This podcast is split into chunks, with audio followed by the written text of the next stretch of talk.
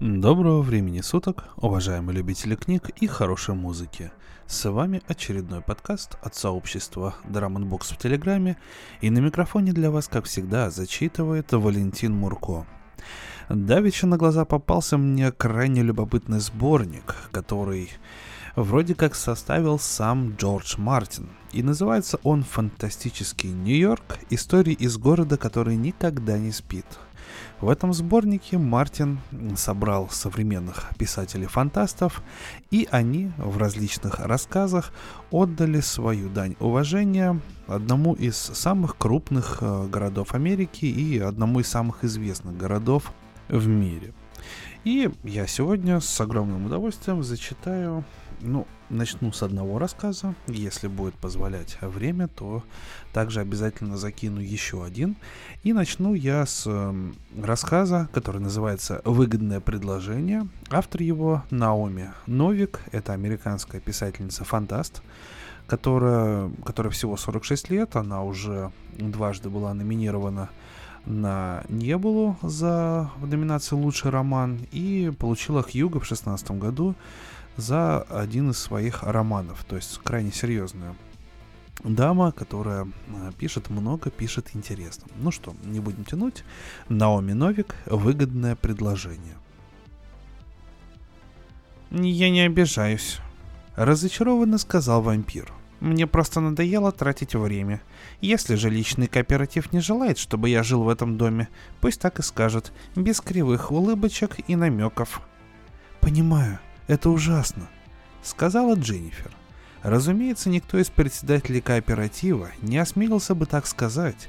Это было бы прямым нарушением закона о справедливом решении жилищных вопросов и грозило судебным иском.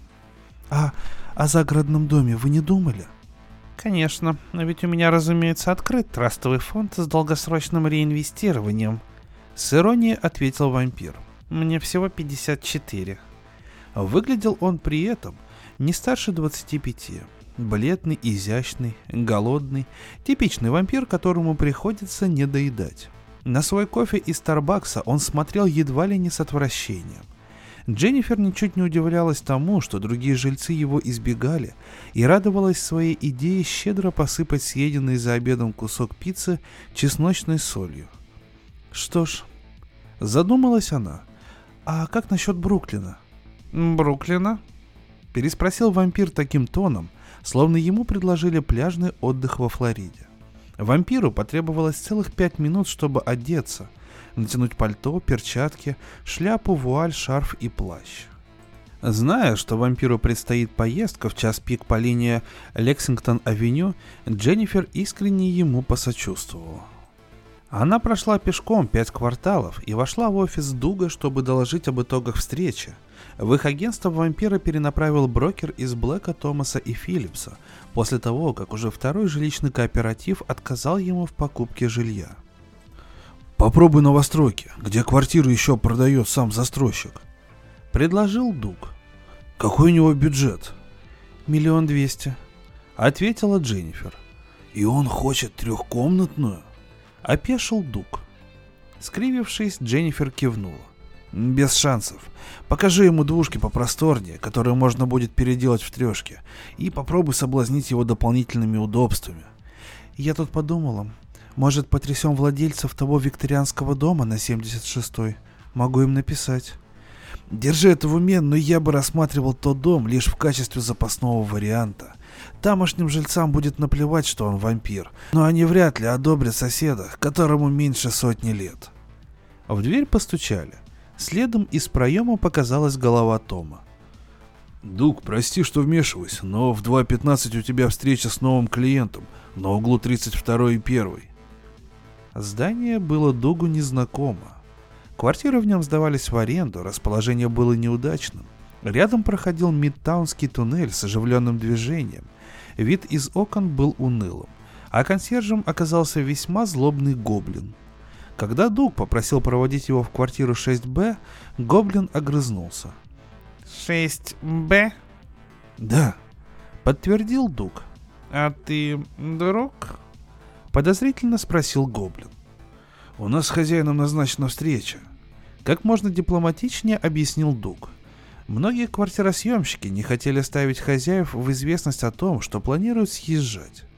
Гоблин потыкал ногой спящего под столиком в холле кота. Подняв голову, кот принюхался и недовольно промурчал. «Мра, что тебе от меня надо? Это простой агент по торговле недвижимостью». «Агент?» Гоблин заметно оживился и даже обрадовался. «Агент, а? Он что, съезжает?» «Сами спросите», — ответил Дук. Радость Гоблина была дурным знаком. Плохие рекомендации от прежнего арендодателя могли отпугнуть жилищные кооперативы похлеще вампиризма. Не то чтобы у него и прежде не было опасений насчет этого клиента. Что мог забыть человек, располагающий тремя миллионами долларов в такой дыре? Мебель из Икея, которой был обставлен весь дом, не добавила ему оптимизма. Деньги в трастовом фонде. Уверил его клиент, моргая близорукими глазами из-за толстых круглых очков. Генри Келл, так его звали, не был похож на человека, способного доставить неприятности гоблинам. Он был тощим коротышкой и говорил так тихо, что Дугу приходилось изо всех сил напрягать слух. Я не люблю тратиться и ни в чем особенно не нуждаюсь, знаете ли. Вот только, как бы сказать, я решил, что нам пора обзавестись собственным жильем. Надеюсь, он со временем оценит мою инициативу. Так значит, э, мы ищем жилье для вас и вашего партнера? Предположил Дук. Может, стоило и его пригласить? Хм...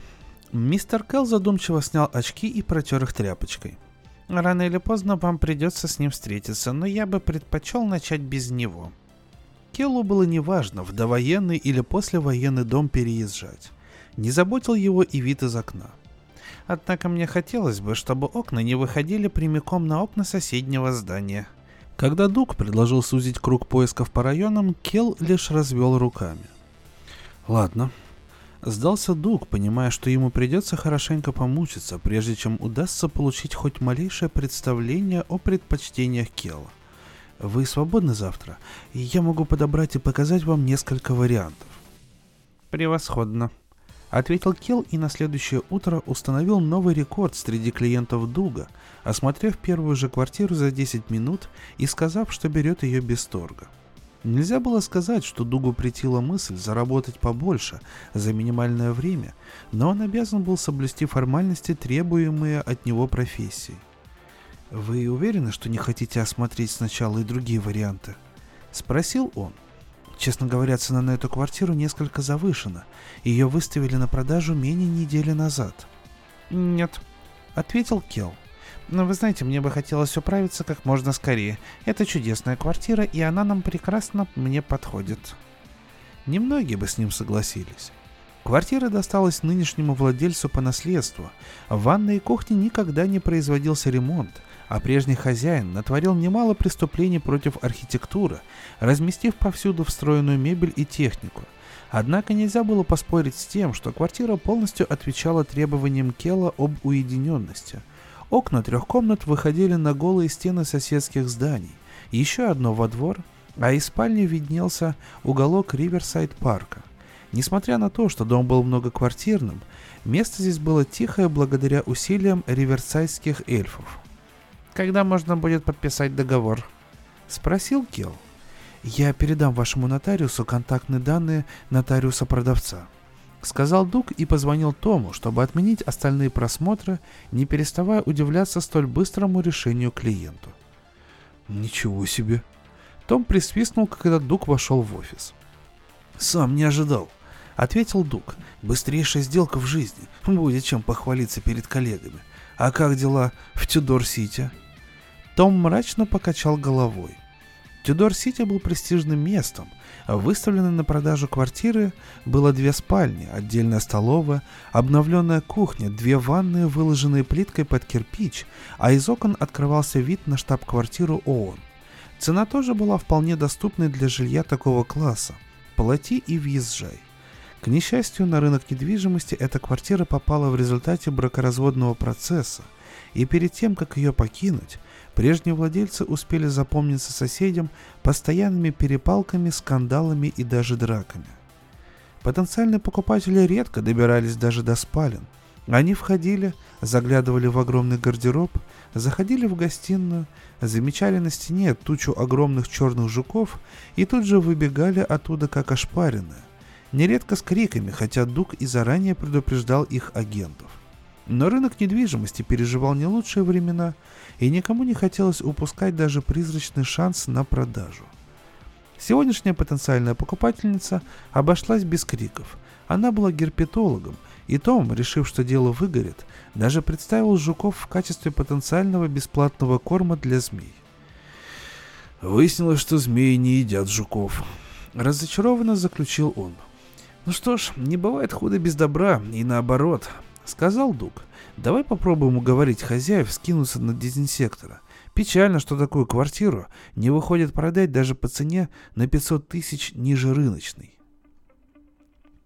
Рынок недвижимости на Манхэттене всегда был непредсказуем. Все мечтали жить в черте города. Эльфы воевали с волшебниками с Уолл-стрит за таунхаусы Граммерси-парка и дома на Пятой авеню. Застройщики пытались выселить домовых Брауни из заброшенных фабричных цехов в Гринич-Виллидж, чтобы переоборудовать их в жилища для рок-звезд и рекламщиков, а студенты набивались по четверо в одну комнату с начинающими актерами и алхимиками.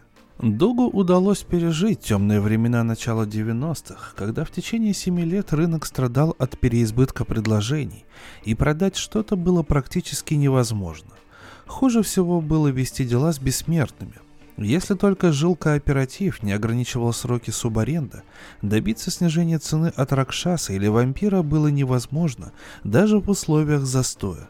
Ты всегда слышал одно – что ж, я потерплю еще лет 10 и посмотрю, изменится ли что-нибудь. Но даже тогда Дугу нравилось искать новые вызовы и подбирать подходящих друг другу продавцов и покупателей. А уж теперь, когда он открыл офис в здании Richard Merriman Incorporated, обзавелся штатом сотрудников и мог больше не беспокоиться о бумажной волоките и подавно. Впрочем, прямо сейчас дела шли немного хуже, чем ему хотелось бы – на прошлой неделе 6-миллионная сделка с эксклюзивным клиентом, изначальная цена составляла 7 миллионов 100 тысяч, сорвалась уже после достижения предварительной договоренности.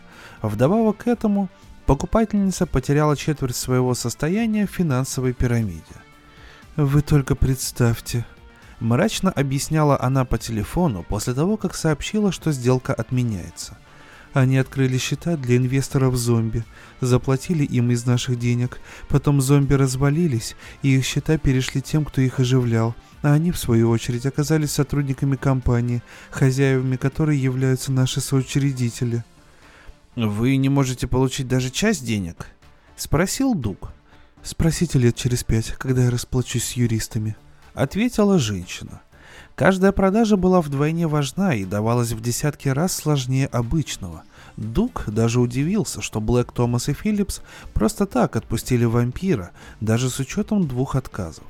Вспомнив об этом, Дук решил обзвонить знакомых владельцев многоквартирных домов, но не успел он дотянуться до трубки, как телефон зазвонил. «Что за клиента ты мне подсунул? Черт тебя дери!» Не тратя время на приветствие, воскликнула Рина Лассар, агент, занимавшийся продажей квартиры в Риверсайде. «Ну блин!» Только и смог ответить Дуг. «Что случилось? Кел решил пойти на попятную?» Поставив рекорд по самой быстрой продаже, Дуг вовсе не хотел ставить другой рекорд, получив самый быстрый отказ. «К сожалению, нет», — сказала Рина. «Я была бы рада, если бы он пошел на попятную. Нет, он где-то раздобыл номер хозяев, позвонил им и сказал, что его, цитирую, Пиип-квартира, пиип-кусок пиип, встроенная мебель убожества, запах внутри, как от мертвой бабки. И без шуток, никто в здравом уме не заплатит за эту рухлядь больше миллиона и никаких торгов. Дочка хозяев позвонила мне вся в слезах. Ничего себе. Опешил Дуг. Если хочешь и дальше работать с моими эксклюзивными предложениями, сперва присылай мне заключение о платежеспособности покупателя. Сказала Рина, повесив трубку с такой силой, что Дуг скривился. Ой-ой-ой. Распричитался Генри Келл, когда Дуг перезвонил ему. Полагаю, это значит, что сделка сорвалась? Сорвалась, мягко говоря, сказал Дуг. Мистер Келл, возможно, мне следует объяснить, раз вы прежде никогда не приобретали жилье, что договоренности нужно соблюдать. Что вы, что вы, разумеется. Поспешил оправдаться Келл. Уверяю вас, я был настроен на покупку твердо и решительно. По всей видимости, ему что-то не понравилось, но я ума не приложу, почему... Вы имеете в виду вашего партнера? Мистер Келл, если вы совершаете покупку в складчину, вовсе нет. Ответил Келл. Формально я единственный покупатель, просто он иногда высказывает свое мнение, так или иначе. Дуг почесал лоб и пробежал глазами по открытому на ноутбуке бухгалтерскому отчету. В этом не было необходимости. Информацию по всем текущим сделкам он прекрасно помнил. «Мистер Келл, я уверен, мы сможем подобрать квартиру, которая устроит и вас, и вашего партнера, но сначала мне придется с ним переговорить». «Ой-ой-ой», — вновь запричитал мистер Келл. «Какая интересная деталь. Вполне в стиле Кавки», — сказал искусствовед, разглядывая насекомых на стене. «Уникально», — согласился Том, стараясь не глядеть на стену.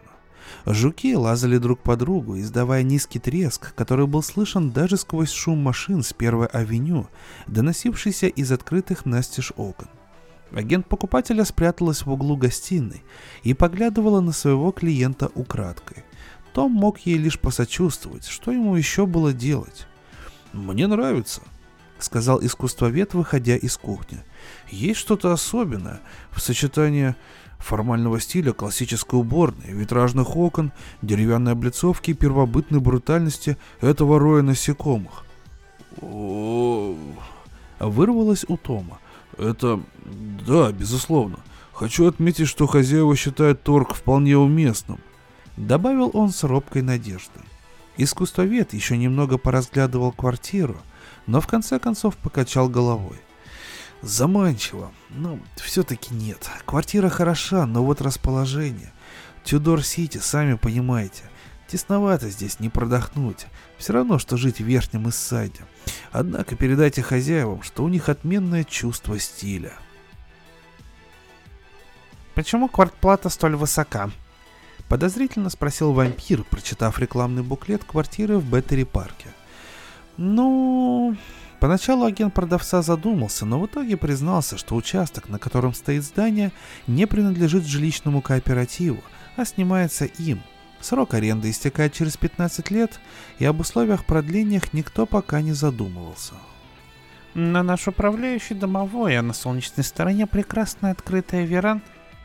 Он умолк на полусловие, заметив уничтожающий взгляд Дженнифер. Дождавшись, пока разочарованный вампир оденется, Дженнифер сказала. «Я подобрала несколько квартир в общественных многоквартирных домах, которые можно будет посмотреть на выходных». «Не хочу жить в общественном доме», — буркнул вампир, обматывая голову шарфом. «Туда всякий сброд пускают». Дженнифер открыла было рот, но не стала возражать. «Хорошо», — сказала она спустя несколько секунд. Значит, рассматриваем только кооперативы?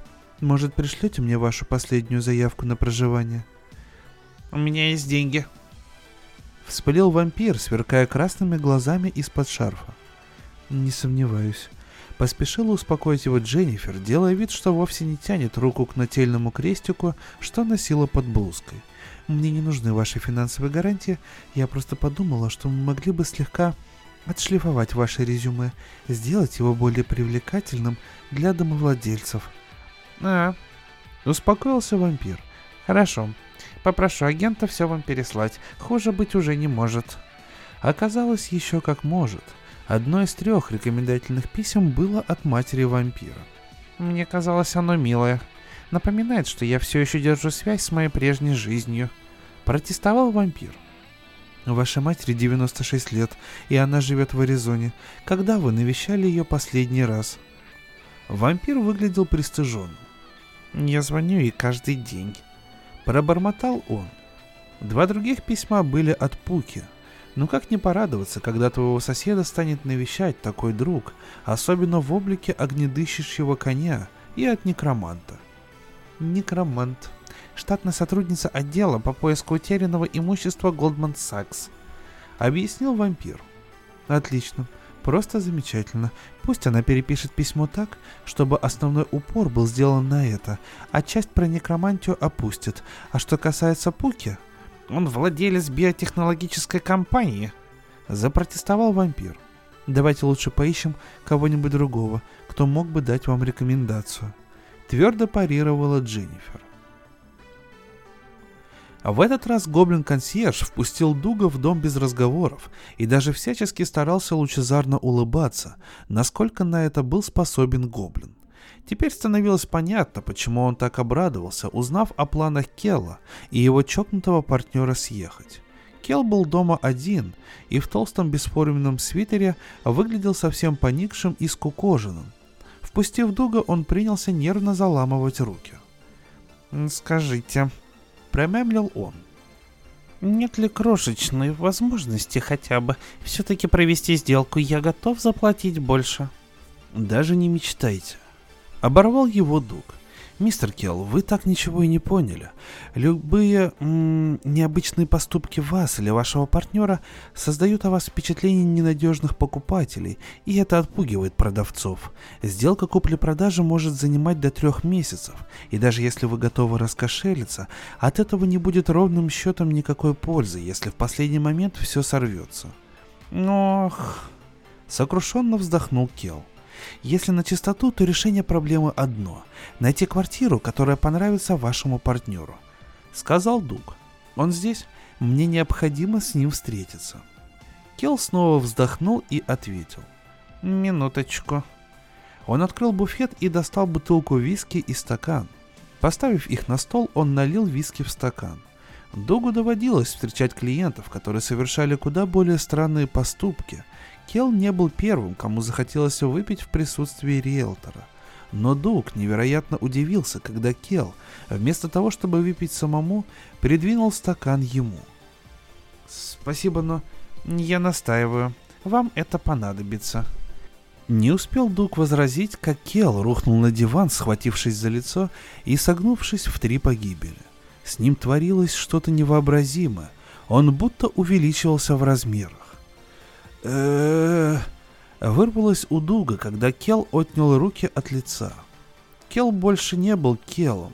Его глаза остались того же цвета, но налились кровью.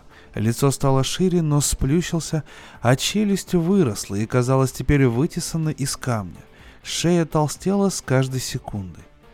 «Твою мать! Наконец-то!» Воскликнул Никел, выпрямляясь. Диван угрожающе скрипел под его весом. Значит, это ты тот агент, что подсунул ему ту дыру. Собравшись с мыслями, Дуг ответил. А вы...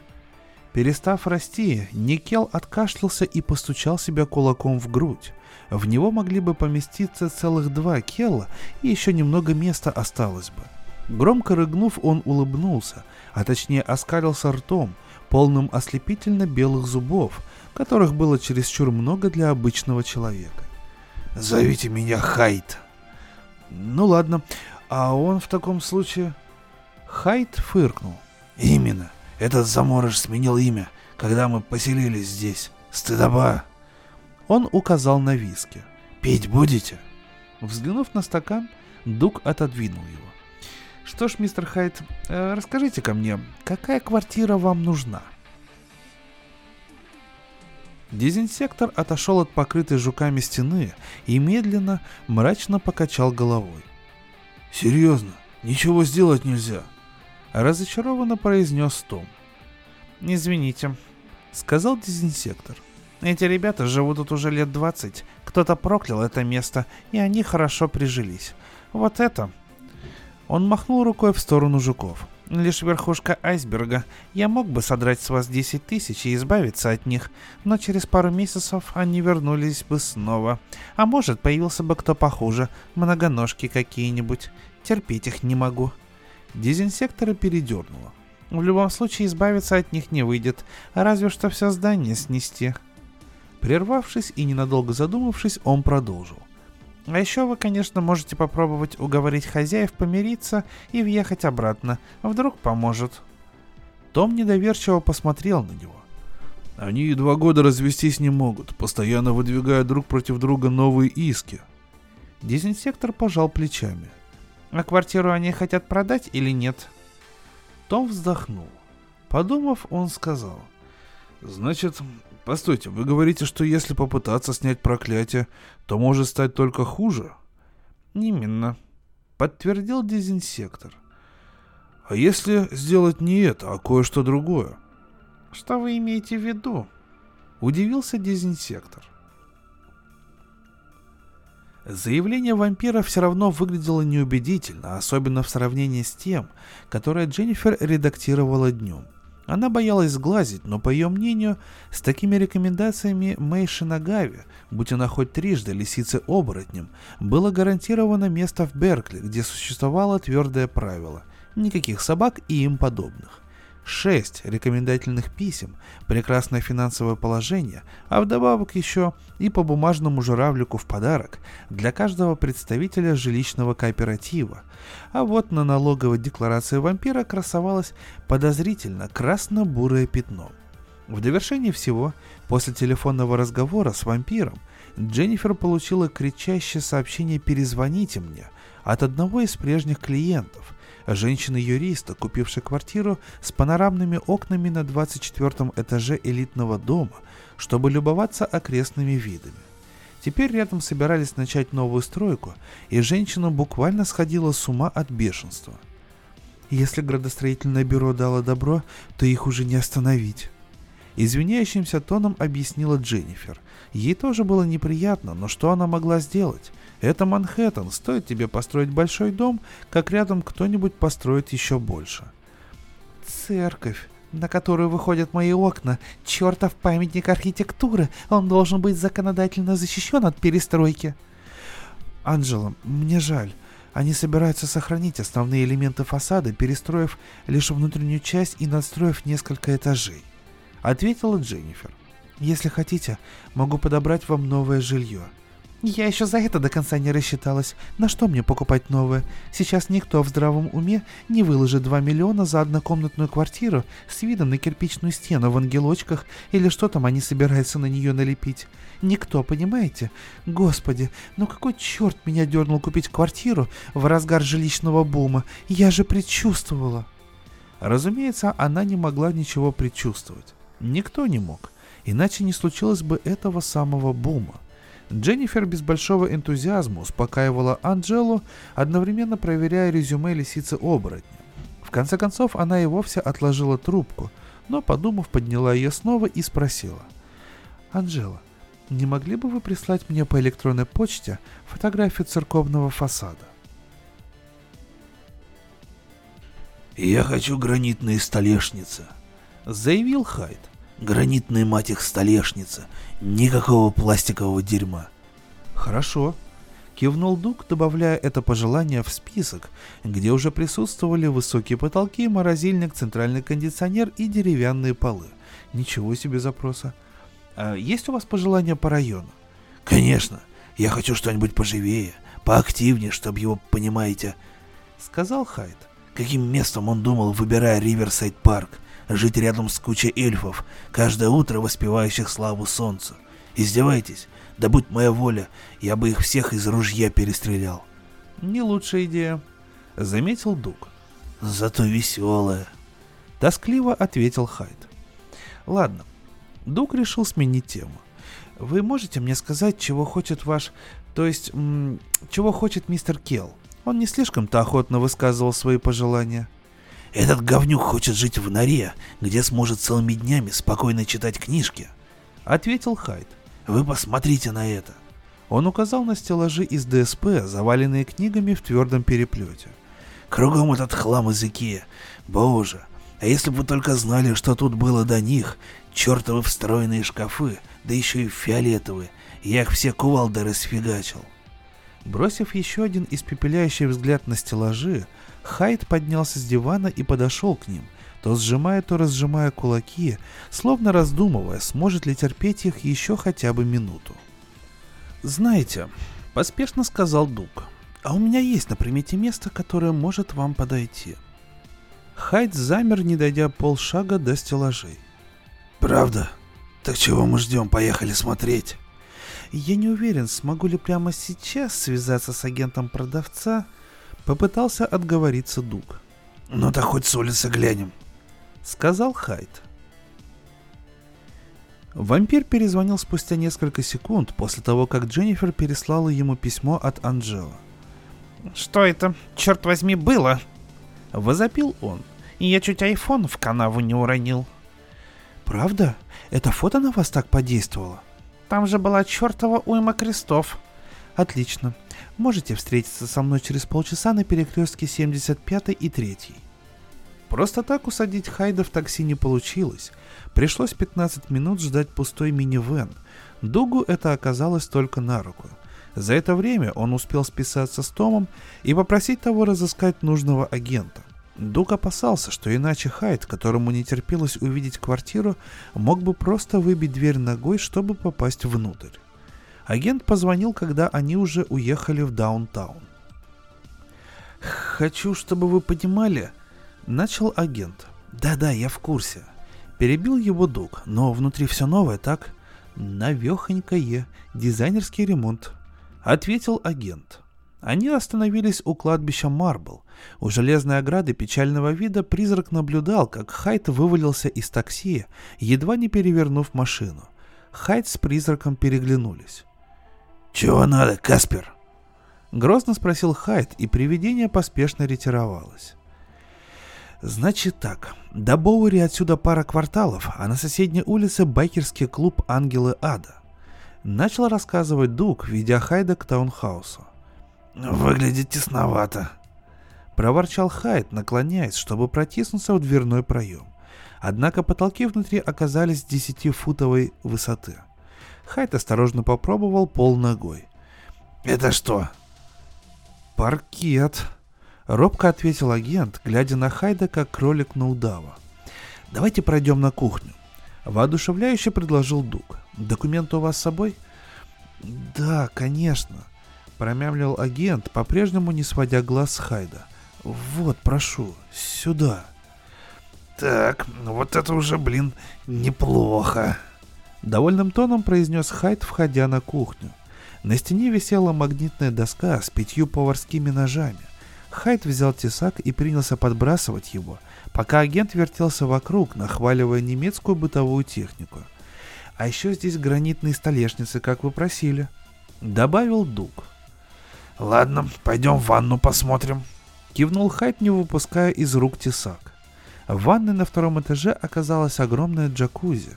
За окном кружил еще один призрак, поменьше прежнего, таращась грустными пустыми глазами, выражавшими исключительную безысходность и все ужасы загробного мира. «Вали отсюда!» — рявкнул Хайт, и призрак исчез. На третьем этаже потолок м -м, пониже, Запинаясь, сказал агент, когда они вернулись к лестнице. «Я не уверен, что...» «Пускай мистер Келл взглянет», — предложил Дуг Хайду. «Если, конечно, все остальное вам понравилось». Хайд огляделся и сказал. «Да, мне здесь по душе. Только не позволяйте этому говнюку торговаться». Ухмыльнулся он зубастым ртом, в конец перепугав агента. «Финансовой стороной я займусь сам». Договорились сказал Дуг, и Хайд тут же съежился. На его месте оказался Кел, запутавшийся в слишком большой одежде. Неуверенно осмотревшись, он произнес. «Ну, не знаю. Передние окна выходят прямо на улицу. Люди станут заглядывать. Давай-ка поднимемся наверх». Перебил его Дуг, подталкивая к лестнице на третий этаж. На полпути Кел остановился, издалека заметив встроенные книжные шкафы. «О, как мило. Выдохнул он. А окна здесь выходят на кладбище. Одно лишь неудобство. Добавил он, и Кел с любопытством взглянул на него. Мистер Хайт не сможет сюда подниматься. О, только и смог произнести Кел. Выйти из дома. Дуг с агентом пожали друг другу руки. «Можно будет пригласить вас позднее?» — спросил Дуг. «М -м, «Конечно, только не могли бы вы не давать мой номер?» «Не волнуйтесь», — сказал Дуг. «Я с радостью выступлю в роли посредника». Агент вздохнул с облегчением. «С продавцом можно поторговаться», — сказал он, оглядываясь на кладбище. Там садовник активно поливал торчащую из могилы тощую руку какого-то зомби. «А кем работает продавец?» «Банкир», — ответил агент. Отвезя Кела домой, Дуг взял такси, чтобы вернуться в офис. Там его встретил сияющий Том, с триумфальным видом попивавший кофе. «Что празднуем?» — удивился Дуг. «Нужно заказать новую фотосъемку для квартиры в Тюдор-Сити», — сказал Том и показал короткий видеоролик с телефона. Дуг присмотрелся. Стена по-прежнему шевелилась, но... «Это что, бабочки?» — удивилась Дженнифер. 23 разновидностей, некоторые под угрозой исчезновения. Пришлось покопаться в каталоге с экспозицией Музея естественной истории. Ничего себе. Том, тут одними новыми фотографиями не отделаешься, нужно весь лот менять. Они чокнулись чашками, и Дженнифер засобиралась на улицу. Натягивая пальто, она сказала. «Поеду в Хантер-колледж. Там будут обсуждать судьбу стройки рядом с Ориксом». «Анжела все никак не угомонится?» Спросил Дуг. Может мне с ней поговорить? Мы ведь объясняли ей, что вид из окна никоим образом не застрахован. Не волнуйся, жильцы уже готовят коллективный протест. Первоначальные хозяева дома продают квартиру на тринадцатом этаже вампиру. Окна этой квартиры выходят на ту же сторону, так что подрядчик, занимающийся обновлением церкви, обязан будет сделать ее ниже, чтобы не нарушить закон о справедливом решении жилищных вопросов. У самого порога Дженнифер остановили два оглушительных удара в дверь. Оглянувшись на Дуга и Тома, она осторожно открыла дверь.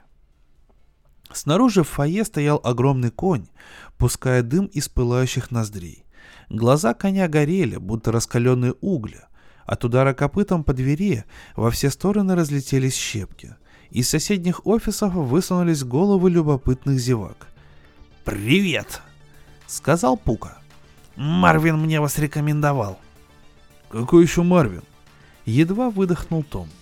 «Вампир», — объяснила Дженнифер. Пука кивнул и встряхнул гривой. «Я ищу квартиру». Троица агентов задумалась. Наконец Дженнифер предложила. «Цокольный этаж подойдет?» «У меня есть на примете квартира в доме с грузовым лифтом в Атлантике», — сказал Том. Дуг внимательно взглянул на мощные копыта. Квартиры с деревянными и паркетными полами отпадали, а вот мраморная плитка могла подойти. Он взглянул на Пугу. «Как насчет Трамп Ну, отличный рассказ про то, что даже если Нью-Йорк и становится обитателем для всевозможных рас, различных форм нечисти, нежити и других интересных существ, вопрос о том, где они все будут квартироваться и располагаться, естественно, никуда не отпадает. Поэтому, дорогая писательница, а именно что Наоми Новик выдвинула такой вот интересный рассказ про то, как живется риэлтором даже в таком необычном Нью-Йорке. На сей я вынужден на сегодня закончить подкаст, потому что, к сожалению, немножко мне не хватает времени, чтобы записать еще один рассказ. Постараюсь компенсировать его на следующем выпуске, записав более длинный. Уж извините, дорогие друзья, ну, такое тоже случается. Огромное спасибо за внимание. С вами был Валентин Мурко, телеграм-канал Drum Books. Огромное спасибо, что слушаете. И чтобы вы не грустили, я анонсирую розыгрыш, новый розыгрыш книжки, который состоится буквально уже завтра. До новых встреч, дорогие слушатели.